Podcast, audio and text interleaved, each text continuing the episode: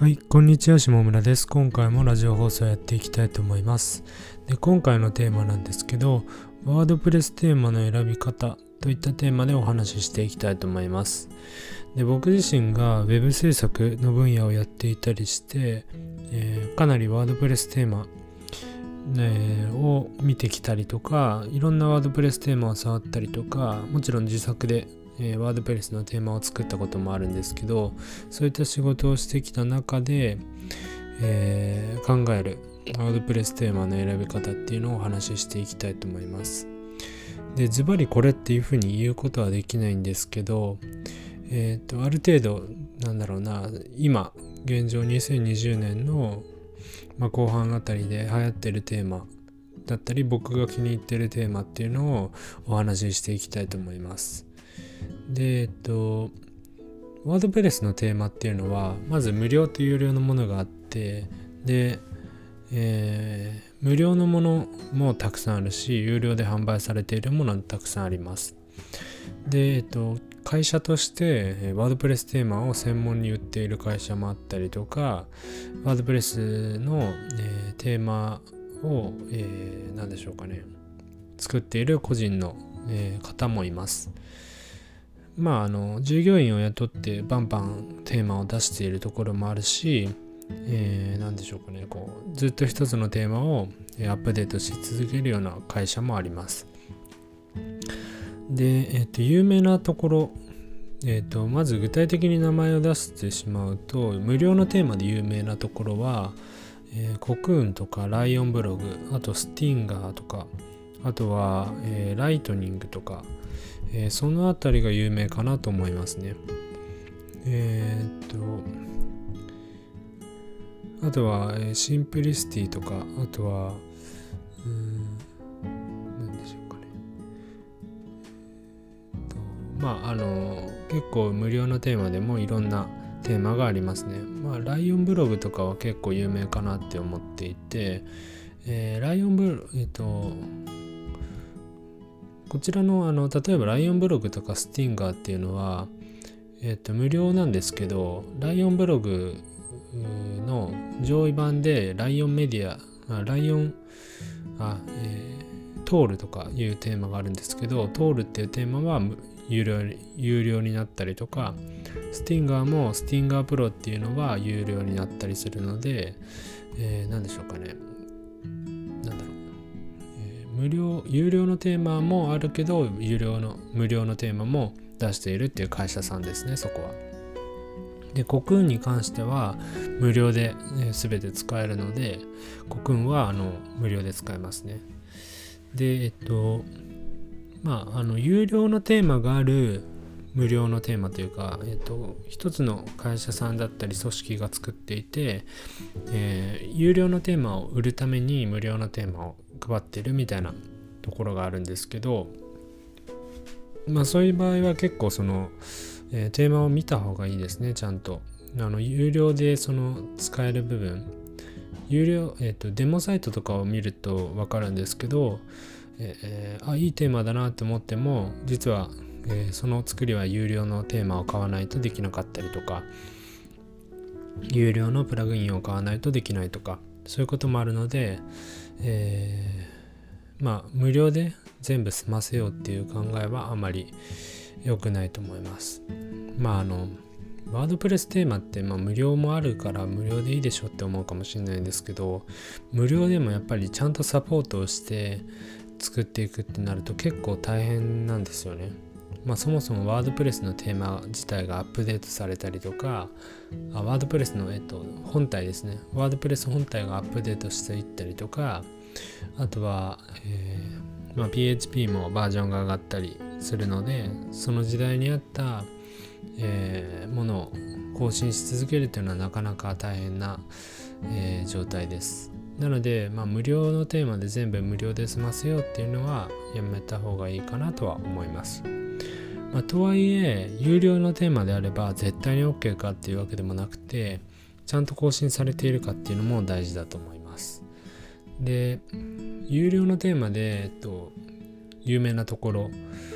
は、えー、まあ、いろいろあるんですけど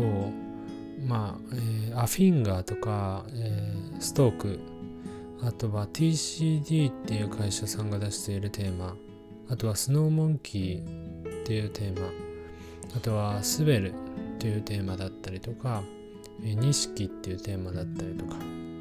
まああの僕があの知っている、えー、テーマとかをちょっと言ってみたんですけど。で、えー、正直言うとあとジンとかもあるんですけどあとはマナブログコピーとかえっ、ー、とミニマルズとか。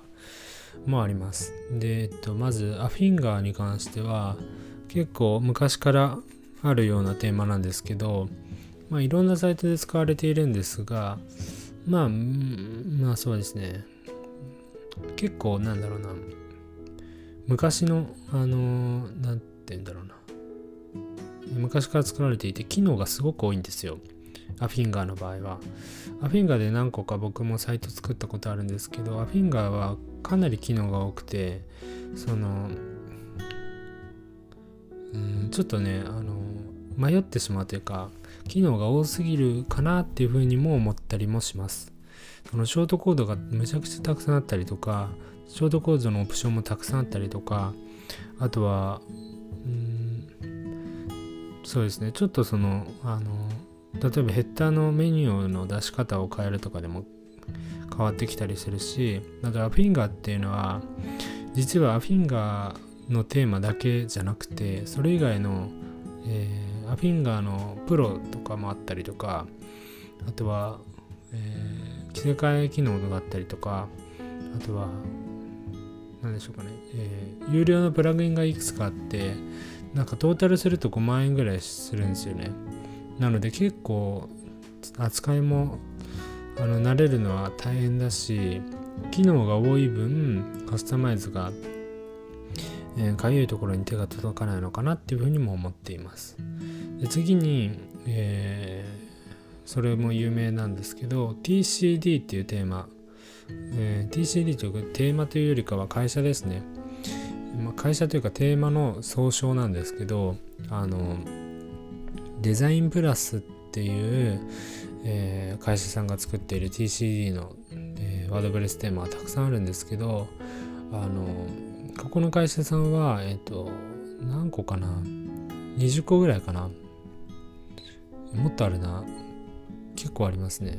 ちょっと今サイトを見てるんですけど多分30個ぐらいあるのかな、えー、めちゃめちゃテーマを出しています。でえっ、と TCD のテーマはそれぞれがデザイン性をかなりえー、強く持ったテーマで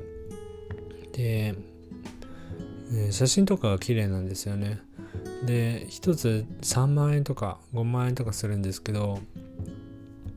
えー、結構あの量がたくさんあります。でまあこういったところからあのなんだろうな参考となるイメージしているサイトイメージをあの共有するとかっていうのもやりやすいかなとは思います。ただ TCD のテーマは結構中を、ね、カスタマイズするのもなかなか大変でうん実はそのデザイン性はいいんですけどカスタマイズ性が、えー、ちょっと良くなかったりとか、まあ、コードが結構そのうんちょっと、古いね、書き方をしているとかそういうこともあるのでまあ僕はあんまり TCD もちょっとそのうん最近だとおすすめはしないかなとも思ったりもしますね。で、そうですね。結構その形が決まっていたりして例えば厳選とかっていうテーマを前使ったことあるんですけどそれでなんかポータルサイトができるっていう形であのクライアントさんがもうすでに買ってしまっていてこれを作ってサイト制作をしたいっていう形だったんですけどあの中を見てもあの結局その3つのそのカテゴリーから選んででタグから選んでみたいなそのこの形しかできないんですよね。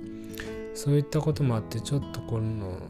まああのなんとかしたいなっていうふうには思っています。まあ結構でもあのデザインはそのままでいいっていう形であればいいかなとは思いますね。で次に、えっと、スノーモンキーっていうテーマがあるんですけど、えっと、最近僕がちょっと注目はしていてなかなかえー、制作まではできてないんですけど、スノーモンキーっていうテーマがあって、そこのテーマは、え割と制作者さんが、そのイベントを開催したりもしていたりとか、あと、えー、コミュニティがあったりしてそこでその中の様子を見れるんですけどそれでその制作者さんが結構そのあの、えー、テーマの開発者の声を聞いてくれたりとかするので結構あのサポートが手厚いっていうところですね。で1万7000円くらいするんですけど、年間で1万7000円して、で、まあ、サブスクリプション形態にはなってるんですけど、ただ、あの、あのサブスクリプションを切あの切ったとしても、えー、テーマを使用することができたりとか、アップデートも受けられるので、そんなにその、えー、なんでしょうかね、あのずっとそこのテーマを使い続けるためには、えー、お金を払い続けないといけないってわけではないんですけど、あの、まあそういう形にはなっています。で、僕はまあ、あの結構いいなと思ってて、あの先日そのコミュニティというか、そこの、えー、イベントに参加したんですけど、そこで、あの、何でしょうかね、制作者のカスタマイズ性を意識したカスタマイズがしやすいテーマを作っているって形で僕自身いろんなテーマを触ってきた中であのデザインは素晴らしいけどカスタマイズがめちゃめちゃしづらいということがあったりとかえっ、ー、となんか変なことしてるなみたいな。あとあここはちょっと結構適当にやってしまったんだなとかそういうところがあったりしてあのなんだろうな。もちろんテーマを作るのは大変だって分かってるんですけどなかなかその、ちょっといいテーマに出ら出会え出会えてなかったのでそこでその、まあ、スノーモンキーっていうのを最近、まあ、最近というかまあ1年半ぐらい前から知ってるんですけどそこで知っていたので、まあ、今後は使っていきたいなとは思っていますね。で、えー、っとまあスノーモンキーは結構おすすめです。あのおすすめですというかこのラジオを聴いてる人は多分、えー、サイト制作者の方が多いと思うのでカスタマイズ性も重視しているかなと思うのでそこでスノーモンキーはいいと思いますね。まあただその、えー、一通りテーマの制作の方法だったりフックの使い方とかはあのー、知っておいた方がいいと思います。で次に、えーと、ストークジン、えー、サンゴその辺についてお話ししていきます。でストークジンサンゴに関してはえっ、とちょっとその、えー、まとめてしまったんですけど、ブログ系の、えー、サイトでよく使われていますね。まあ、ジンとかは結構使っている人も多かったりとか、まあ、サンゴも、えー、多いですね。で、えっと、ストークも結構多いです。で、ブログ、個人のブログだったりで使っているところが多いですね。なので、えっと、テーマ、テーマ制作じゃなくて、えっと、ブログじゃなくて、まあ、コーポレートのサイトだったりとか、まあ、会社サイトよりというか、あとは、えー、個人のその事業の方とかあの教教育系とか塾とかスクールとかオンラインスクールとかそういうところを運営しているところだったらスノーモンキーかなとは思います。ただそのブログとかを作りたいなら、まあ、ストークジンサンゴその辺りがいいのかなとは思いますね。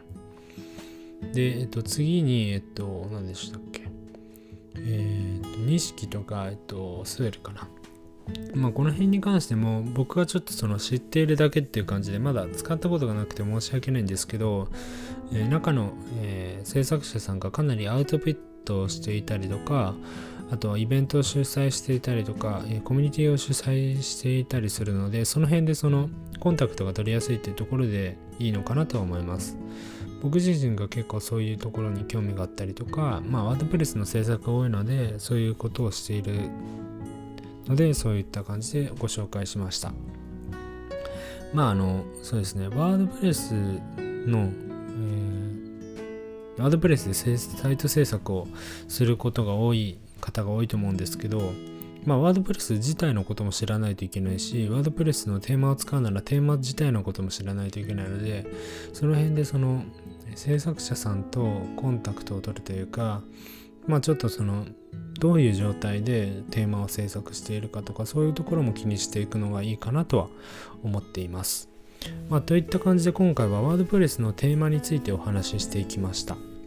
えー、ちょっと長くなってしまったんですけど、まあ、僕はこんな感じでテーマを探していたりとかします。まあ、あのテーマの探し方に関しては、えー、なんだろうな、業界プラスワードプレステーマおすすめとかで調べるとなかなかいい情報があったりとか、あとはすでにそのクライアントさんによく見るサイトとかありますかっていう感じで、なんか3、4サイトいただいて、で、それでワードプレステーマに合うようなサイトを、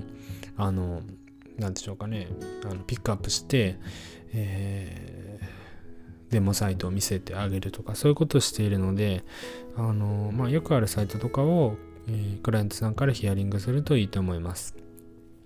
まあ、っていった感じで、えー、と今回は、えー、ワードプレスのテーマについてお話ししていきました。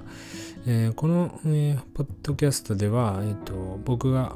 ウェブ制作をしている僕が普段考えていることとか